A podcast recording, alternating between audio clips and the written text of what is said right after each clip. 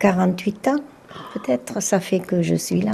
Il a changé le village. plus que ça, 50 et quelques, puisque j'avais 15 ans à peu près quand je suis venue à Saint-Féliu définitivement. Directement de Barcelone à Saint-Féliu. Oui, le changement a été brutal. Quand je suis arrivée de Barcelone, que je suis rentrée dans cette rue principale, quand je suis arrivée là par chez toi, je me suis dit, mais mon père, mais où c'est qu'il nous amène C'était tout des, des maisons, euh, à- à- euh, des- pas des granges, tu sais là où il y a les cubes de vin Ah, des caves. des caves. C'était des caves. Je venais de près de la Rambla. Imagine-toi, Barcelone, la Rambla et, et, et Saint-Félieu. Pas un chat dans les rues. Pas un chat. J'étais effrayée. hein. J'étais effrayée. hein. Euh, mon père, il faisait la fonderie. On faisait des lingots d'aluminium.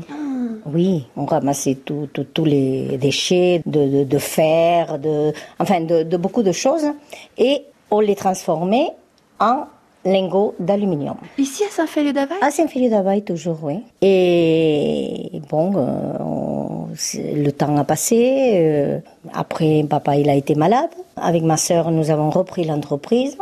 Nous avons continué la fusion, la fonderie. Mais au bout de quelques années, euh, ça n'allait plus. Parce que il faut dire que papa, il avait créé le four dans lequel il se faisait les, les lingots, c'était lui qui l'avait créé. Donc c'était quelque chose de d'un autre temps, quoi. C'était pas un four euh, moderne ni artisanal, c'était fait maison. artisanal. Ouais. Artisanal avec une cube de béton, avec des briques inventé- ref- réfractaires.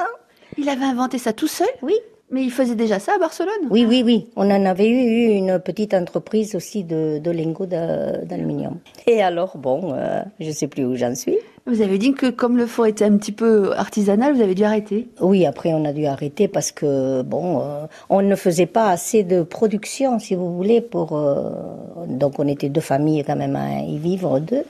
C'est les Et- deux sœurs qui ont repris l'entreprise du papa. Oui, oui, oui. Et puis, euh, ma foi, euh, les années ont passé. Mon mari, il a proposé de faire l'achat et la vente de métaux. Ouais.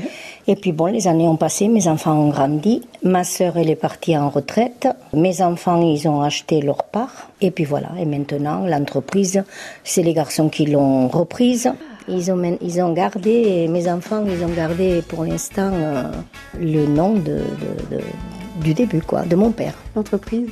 Sœur encore. Vous êtes fière de, Très. du chemin entre votre papa et les enfants Euh, maintenant? très, très, oui, oui, oui, oui, oui. Je pense que si mon père levait la tête, euh, il serait très, très content. On racontait comme si tout a été facile, mais ça n'a pas toujours été facile, j'ai l'impression. Euh, non, bien sûr que non. Mais bon, ça, on le laisse de côté. On garde le meilleur On ne dit pas ces choses-là.